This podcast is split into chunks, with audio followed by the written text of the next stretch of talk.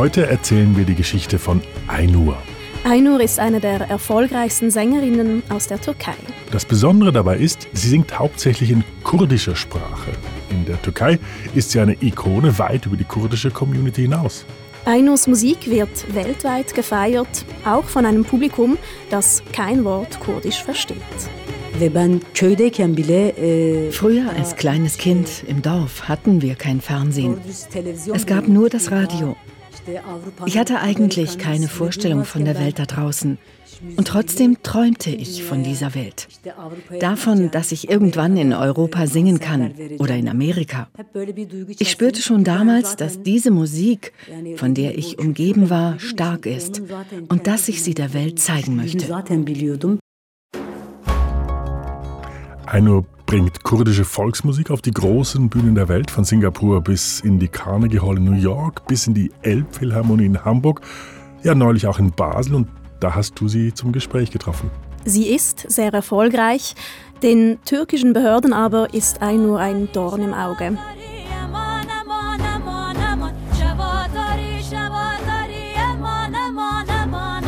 Ihr Album stand schon vor 20 Jahren zeitweise auf der schwarzen Liste der Zensurbehörde und erst letztes Jahr haben die Behörden wieder ein Konzert des Weltstars verboten. Es ist schmerzhaft. Die Unterdrückung der kurdischen Kultur wiederholt sich, damals wie heute. Wir erleben immer wieder das Gleiche. Wie schafft Aynur den Balanceakt zwischen Zensur und Welterfolg? Und wie steht es generell um die künstlerische Freiheit in der Türkei? Das hast du recherchiert. Mein Name ist Anna Jungen. Und ich bin Berner Senn. In Dersim, in den kurdischen, alevitischen Gebieten, spielt die Musik eine wichtige Rolle. Wir drücken unseren Schmerz mit Musik aus, aber auch unsere Freude, unsere Liebe und unsere Gebete. Musik ist tief verwurzelt im Alltag.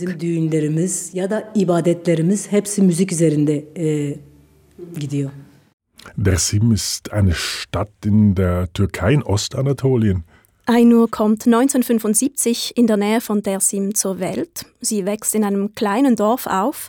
Sie ist Kurdin und sie ist Alevitin. Alevismus, das ist eine Glaubensrichtung vor allem in der Türkei. Die Aleviten sind eine religiöse Minderheit und damit gehört Ainur sozusagen zur Minderheit der Minderheit. Mhm, und Ainur sagt, Musik sei tief verwurzelt im Alltag. Wie ist sie zur Musik gekommen? Ainur hat mir erzählt, dass sich ihre Kindheit und frühe Jugend zwischen ihrem Dorf und den Bergen abgespielt hat. Jeden Frühling zog ihre Familie mit dem Vieh für einige Monate in die Hochebenen, um die Tiere weiden zu lassen. Das ist ein bisschen wie der Alpaufzug in der Schweiz. In den Bergen war ich umgeben von der Stimme der Natur. All diese Klänge haben sich mir eingeprägt. Während der Monate in den Bergen stellen wir jeweils eine Jurte auf, gleich neben einem Felsen. Auf diesem Felsen hörte ich jeden Tag ein Rebhuhn.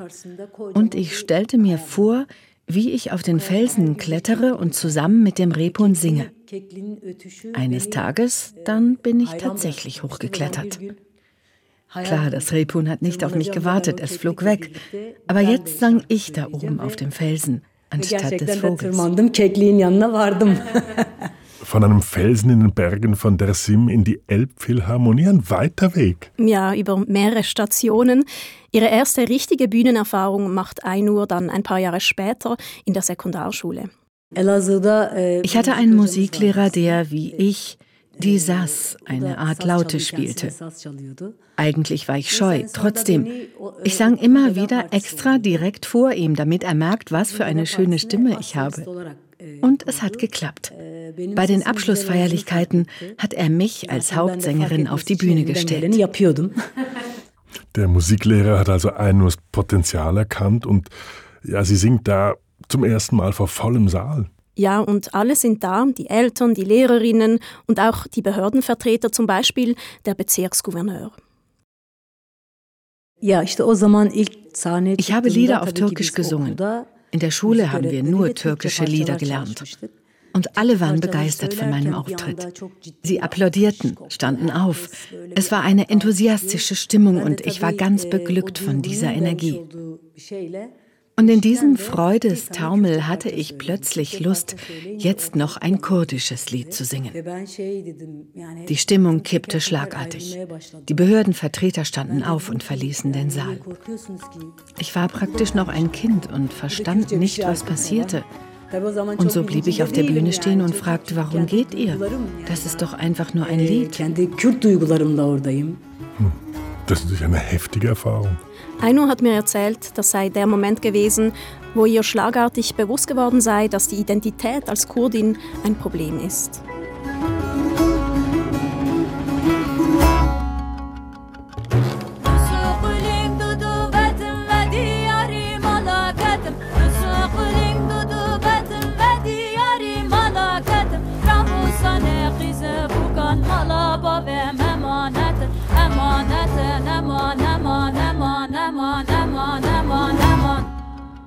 Kurden werden seit der Gründung der türkischen Republik vor 100 Jahren systematisch unterdrückt und verfolgt.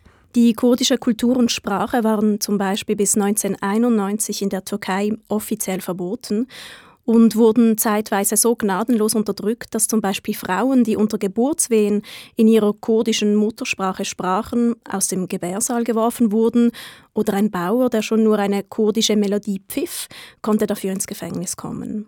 Und in den 1990er Jahren tobt ein blutiger Bürgerkrieg zwischen der türkischen Armee und der PKK, das ist die kurdische Arbeiterpartei. Ja, die PKK, das ist eine marxistisch-leninistisch-kurdische Untergrundorganisation, die bewaffnet für die Autonomie und Rechte der Kurdinnen und Kurden kämpft. Für den türkischen Staat sind das Terroristen und Terroristinnen und auch die EU und die USA, die stuft die PKK als terroristisch ein. Es gibt ein PKK-Verbot, wobei das wird kontrovers diskutiert, ob dieses Verbot gerechtfertigt ist oder nicht. Auch in der Schweiz schon seit Jahrzehnten. Hier ist die PKK nicht verboten. Mhm. Jedenfalls in den 1990er Jahren eskaliert der Bürgerkrieg. Es ist brutal und blutig auf beiden Seiten. Die meisten Gräueltaten werden von der türkischen Armee begangen. Unter dem Vorwand der Terrorbekämpfung zerstört die Armee über 4000 kurdische Dörfer, brennt sie nieder. Über eine Million Menschen wird zwangsweise umgesiedelt.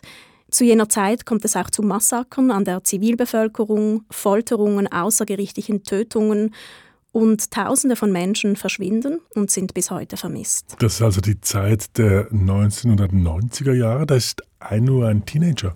Ihre Familie flüchtet anfangs der 90er Jahre genau vor diesem Bürgerkrieg, geht von Ostanatolien nach Istanbul. Ainur ist da 16, 17 Jahre alt.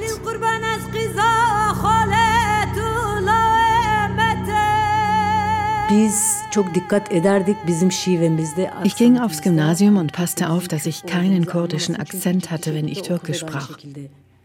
Wir kurdischen Schülerinnen und Schüler erlebten Drohungen, Beleidigungen, Rassismus. Die Stimmung war sehr aufgeladen. Es wurde uns klargemacht, Kurden und Kurdinnen gehören nicht zu diesem Land und haben hier keine Rechte. Aber das hat mich erst recht darin bestärkt, meine Kultur und meine Sprache zu bewahren. Zwar sang ich viel auf Türkisch, aber meine Seele sehnte sich nach kurdischen Liedern.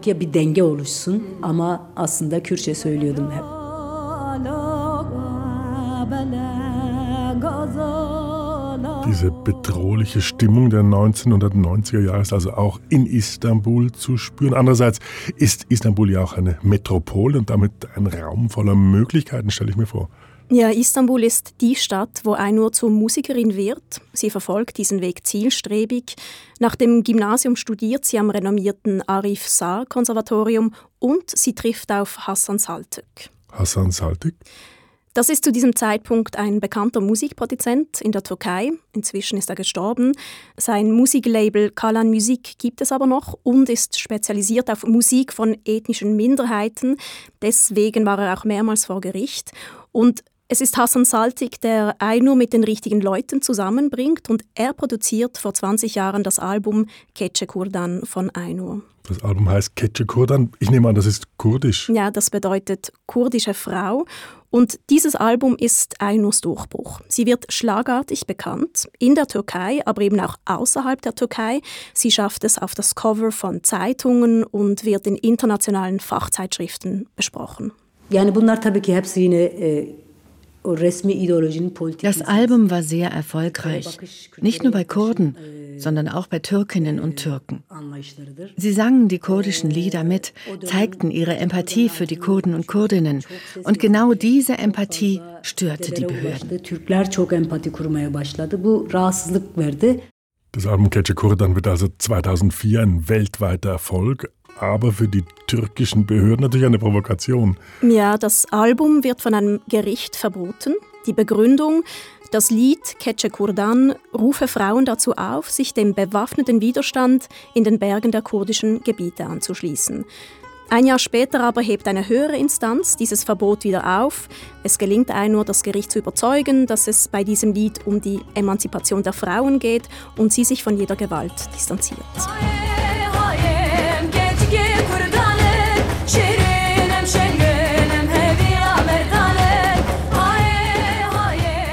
Wir sind kurdische Frauen. Wir sind stark, wir sind kämpferisch, wir sind die Hoffnung unseres Volkes.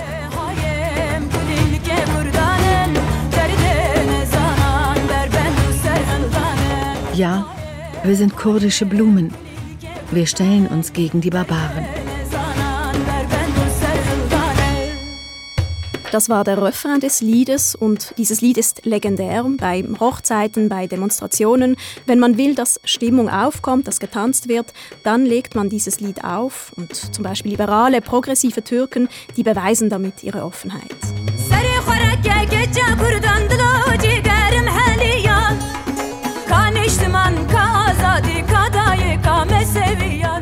Erhebe deinen Kopf, kurdische Frau. Mein Herz und meine Lungen schmelzen. Wo ist unser Land? Wo ist unsere Freiheit? Wo sind die Mütter der Waisenkinder?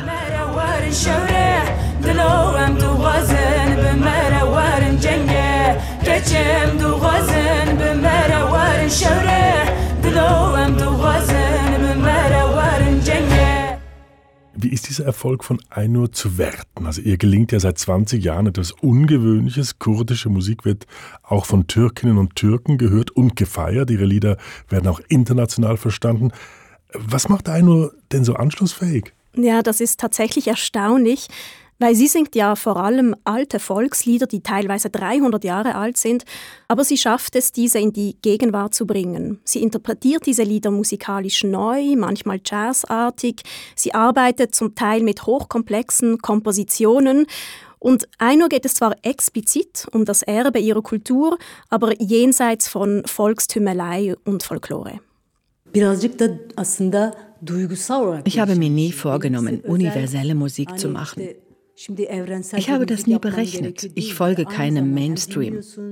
Aber meine Ohren und mein Herz waren immer offen für alle Musikrichtungen. Ich mache meine Musik aus dem heraus, was mich im Innersten berührt. Diese Ehrlichkeit verstehen alle. Ainur geht auch viele Kollaborationen ein. Sie lässt sich von renommierten Sinfonieorchestern begleiten oder auch vom weltberühmten US-Cellisten Yo-Yo Ma. Und er hat mal Folgendes über Einur gesagt. Einur vereint jede Facette von menschlicher Freude und Schmerz in einem einzigen Klang. Wenn ihre Stimme tief in unsere Seelen dringt und mit unseren Tränen in unsere Herzen gelangt, sind wir auf einmal alle miteinander vereint. Eine unvergessliche Stimme.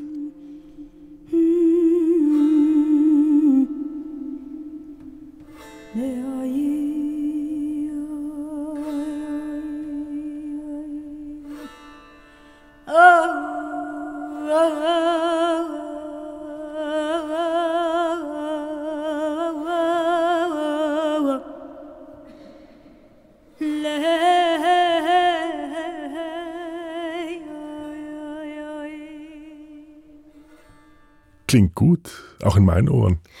Ja, was für mich aufschlussreich ist, ist, dass sich an ihrer Karriere die politischen Entwicklungen ablesen lassen. Wenn ich mich mit Einurs Karriere befasse, dann fällt auf, dass zum Beispiel besonders in Zeitungsartikeln aus den Nullerjahren Einur als Beispiel dafür genommen wird, wie sich die Türkei langsam gegenüber der kurdischen Kultur öffne. Hm, die Jahre nach dem Jahrtausendwechsel sind ja auch die Jahre, in denen sich die Türkei um einen EU-Beitritt bemüht. Über diese Zeit habe ich mit Asena Günal gesprochen. Sie ist die Geschäftsführerin von Anadolu Kultur. Das ist eines der wichtigsten unabhängigen Kunst- und Kulturzentren in Istanbul.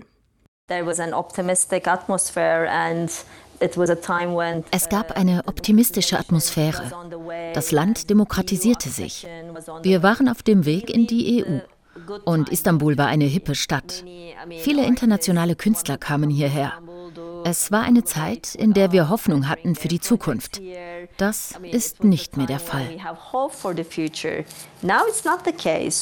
Also in Günay sagt es, diese hoffnungsvolle Atmosphäre in einer Zeit, die hält nicht lange. Ja, zunächst gilt Erdogan, der ja 2003 gewählt wird, vielen so als Hoffnungsträger, der sich eben auch um einen Friedensprozess mit den Kurden bemüht. Erdogan hält aber seine Versprechen nicht lange und entwickelt sich zunehmend zu einem autoritären Herrscher. Und das führt 2013 dann zu der sogenannten Gezi-Protestbewegung. Die Gezi-Proteste waren eine der größten Protestbewegungen. Fast dreieinhalb Millionen Menschen beteiligten sich in allen größeren Städten der Türkei. Die Erdogan-Regierung ließ die Proteste niederknüppeln und behauptete, es handle sich um eine internationale Verschwörung mit dem Ziel, Erdogan loszuwerden. Für die Demonstrierenden aber war es ein Aufbegehren der Zivilgesellschaft gegen die wachsenden autoritären Tendenzen im Land. Bald darauf brach Erdogan auch den Friedensprozess mit den Kurden ab. Später folgte ein vereitelter Putschversuch. All diese Ereignisse führten dazu, dass Erdogan noch autoritärer regiert. Und seit 2017 hat die Türkei ein sogenanntes Präsidentialsystem. Erdogan kann seither per Dekret regieren und hat großen Einfluss auf die Justiz. Mhm, also eine zunehmende Machtkonzentration beim Präsidenten. Ja, Asena Günal, sie ist selbst Türkin und nicht Kurdin, spricht von einem generellen Angriff auf die Kunst- und Zivilgesellschaft. Seit 2017 haben die Behörden mehr als 1500 Stiftungen und Vereine verboten, Verlagshäuser geschlossen und über 135.000 Bücher aus den öffentlichen Bibliotheken verbannt. Hm, also mit anderen Worten, die Zensur ist allgegenwärtig, das politische Klima, das verschärft sich. Ja, und prominente Persönlichkeiten aus der Kultur, wie zum Beispiel Osman Kavala, sitzen im Gefängnis. Kavala ist der Gründer übrigens von Anadolu Kultur. Erdogan bezichtigt ihn der Spionage und der Verschwörung. Journalisten sind im Gefängnis. Menschenrechtsaktivistinnen sind im Gefängnis und es gibt Tausende von Gerichtsverfahren wegen Beleidigung des Präsidenten. All das schafft eine Atmosphäre der Einschüchterung. Künstler und Künstlerinnen, aber auch Institutionen üben sich in Selbstzensur. Und wir arbeiten zunehmend mit Anwälten zusammen. Anwälte sind nun unsere neuen Freunde. Wir beraten uns mit ihnen, bevor wir einen Film zeigen, bevor wir eine Ausstellung machen, um abzuklären, ob diese oder jene Ausstellung möglicherweise die Situation unserer Freunde im Gefängnis verschlechtern könnte. Oder ob diese Ausstellung sogar unsere Institution gefährden könnte. Wir sind vorsichtig geworden. Asena Günal gibt noch ein anderes Beispiel dafür, wie sich die Atmosphäre in der Türkei verändert hat. Vor zehn Jahren zum Beispiel veranstaltete Anadolu Kultur eine queere Film Award Zeremonie und Transpersonen gingen im Kulturzentrum ein und aus. Einige Typen aus der Nachbarschaft versammelten sich daraufhin vor dem Ausstellungsraum und pöbelten herum. Ich machte mir Sorgen um die Sicherheit der Transpersonen. Aber ich konnte die Polizei rufen. Die kam und schützte uns. Heute kann ich die Polizei nicht mehr rufen, denn jetzt ist es die Polizei selbst, die uns attackiert.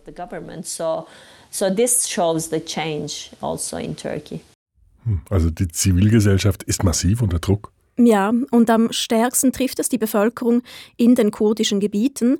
Seit 2017 geht Präsident Erdogan systematisch auch gegen die gemäßigte pro-kurdische Opposition vor, gegen die Mitglieder der sogenannten HDP. Das ist eine demokratische Partei, die angetreten ist, mit ausschließlich parlamentarischen Mitteln Politik zu machen. I mean, city is mostly populated by Kurdish people. Im mehrheitlich kurdischen Südosten der Türkei wurden die Gemeinden und Städte von demokratisch gewählten Bürgermeistern und Bürgermeisterinnen der pro-kurdischen HDP-Partei verwaltet.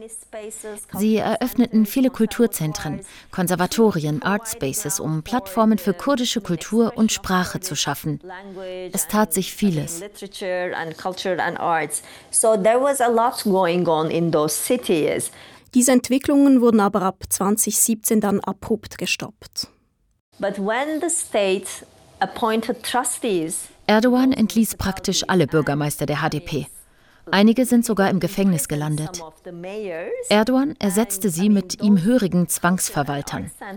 Und diese Zwangsverwalter schlossen all diese Kulturzentren wieder, konfiszierten die Archive, stellten die Förderprogramme ein und entließen kurdische Kulturschaffende.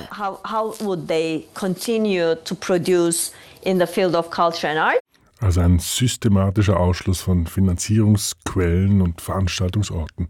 Ja, aber die Repression in der Türkei, die trifft nicht nur Kurdinnen und Kurden, sondern kann alle treffen, die gegenüber Erdogan kritisch sind. Hm, das lesen wir ja auch, also wie die Gewaltentrennung in der Türkei zunehmend aufgehoben wird.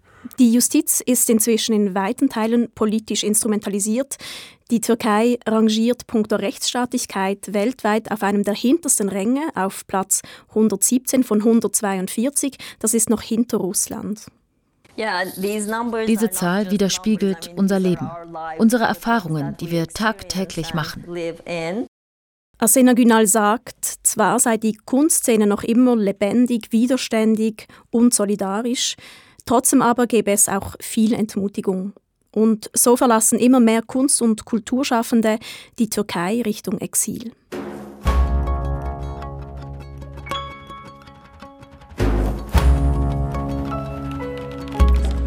Kommen wir zurück zu Ainur. Auch sie lebt seit vielen Jahren im Ausland, in den Niederlanden. Gab es für Sie einen konkreten Auslöser, die Türkei zu verlassen? Nein, das war ein längerer Prozess und sie war ja eh schon viel im Ausland unterwegs auf Tourneen. Aber 2010 hatte sie ein Erlebnis, das ihren Entscheid beschleunigte. Sie war da eingeladen zum Istanbul Jazz Festival und sie war die erste Sängerin überhaupt, die dort auf Kurdisch sang. Ein paar Tage vor diesem Auftritt aber kamen bei Gefechten zwischen der türkischen Armee und der PKK 13 türkische Soldaten ums Leben. Die politische Stimmung war also aufgeheizt. Ich sang auf Kurdisch und bei meinem dritten Lied flogen aus der ersten Reihe da, wo geladene VIPs saßen, plötzlich Sitzkissen auf die Bühne. Und danach flogen Flaschen. Es waren zwar nur wenige Krawallmacher und viele im Publikum unterstützten mich, trotzdem brach Chaos aus. Manche riefen, hier ist die Türkei, sing türkisch, kein kurdisch. Einige stimmten die türkische Nationalhymne an. In dieser Nacht begeisterten sich die Leute für Lieder auf Griechisch, Spanisch, Hebräisch, aber sie haben es nicht ertragen, Kurdisch zu hören. Ich verließ schweigend die Bühne. Türkçe söyle, Kürtçe söyleme. Sing Türkisch, nicht Kurdisch. Das ist eine bittere Erfahrung. Zwar waren meine Konzerte in der Türkei sofort ausverkauft, gleichzeitig wurde es immer schwieriger, Orte zu finden, wo ich auftreten konnte. Konzerte wurden mit fadenscheinigen Begründungen abgesagt und ich spürte, wie ich in diesem Chaos hin und her gerissen wurde. Also verließ ich 2015 das Land. In Ainurs Biografie spiegelt sich also die politische Situation der Kurden und Kurdinnen. Versteht sie sich selbst denn als politische Sängerin? Die Antwort auf diese Frage ist etwas komplex. Grundsätzlich vermeidet Ainur politische Minenfelder, aber sie hat eine klare Haltung. Ben her zaman e, ich habe immer versucht, Musik und Politik zu trennen. Aber ich singe auf Kurdisch. Das ist per se politisch. Aber ich verbreite keine politischen Botschaften. Das wäre unfair gegenüber der Musik. Manchmal bekomme ich politische Forderungen von der Hörerschaft aus der Türkei ob kurdisch oder türkisch macht da keinen Unterschied. Aber ich instrumentalisiere meine Musik nicht. Wenn ich mich politisch äußere, dann tue ich das als Individuum, nicht als Musikerin. Denn meine Musik ist an sich schon politisch. Das Ganze klingt nach einem ziemlichen Balanceakt. Ja, und bei der Laudatio einer Preisverleihung heißt es dann auch, dass sie es schaffe, angesichts höchstem politischem Druck ihre künstlerische Integrität zu wahren. Sobald über die Situation der Kurden gesprochen wird, denken alle an Politik, an ein Volk ohne Staat, ohne Land, an Krieg und Vertreibung. Aber die wenigsten denken an die Kultur, an die Kunst. In meiner Musik fokussiere ich auf den Reichtum dieser Tradition und auf das, was sie in der Gegenwart bedeuten kann. Das ist für mich das Wichtigste. Ainur singt zwar keine politischen Lieder, aber sie sagt, die Gefühle, um die es in den Liedern geht, die Themen, die sind natürlich durch politische Ereignisse verursacht.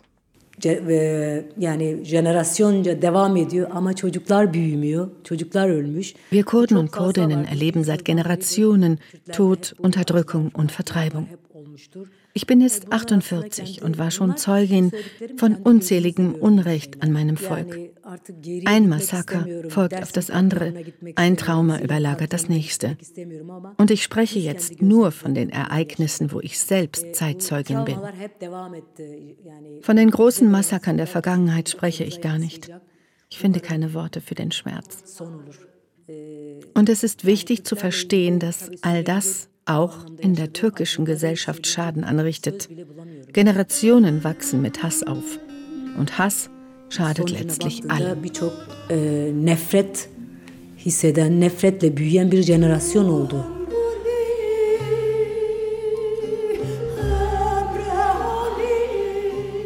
Wenn ich das so höre, dann scheint mir Einurs Haltung eigentlich letztlich eine klar humanistische zu sein. Ja, das trifft es. Aber das Politische kann man davon nicht trennen, weil reale und oft tragische Erfahrungen dahinter stecken.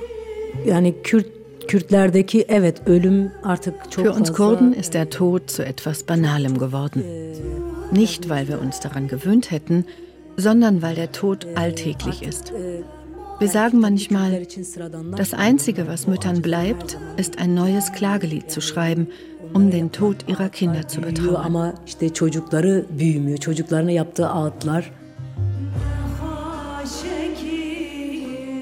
Jetzt hast du Anna Einur ja in der Schweiz zum Gespräch getroffen, in Basel und anschließend, da warst du auch noch an ihrem Konzert. Ja, in Basel gibt es eine große kurdische Exilgemeinschaft. Das Konzert war also ein Heimspiel für Einur. Rabe, Rabe, Rabe, Rabe, Rabe, Rabe, Rabe, der Rabe, edle Rabe.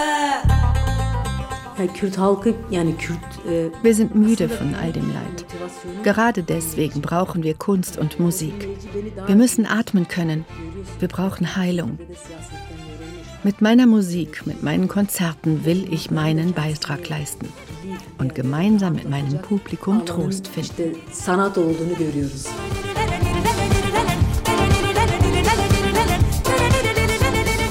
Einur, gefeiert und verboten. Das war ein Kontext von Anna Jung. Sounddesign Lukas Fretz. Ja, und Einur bisher letztes Studioalbum heißt Hedur. Auf Kurdisch bedeutet das Trost finden in der vergehenden Zeit.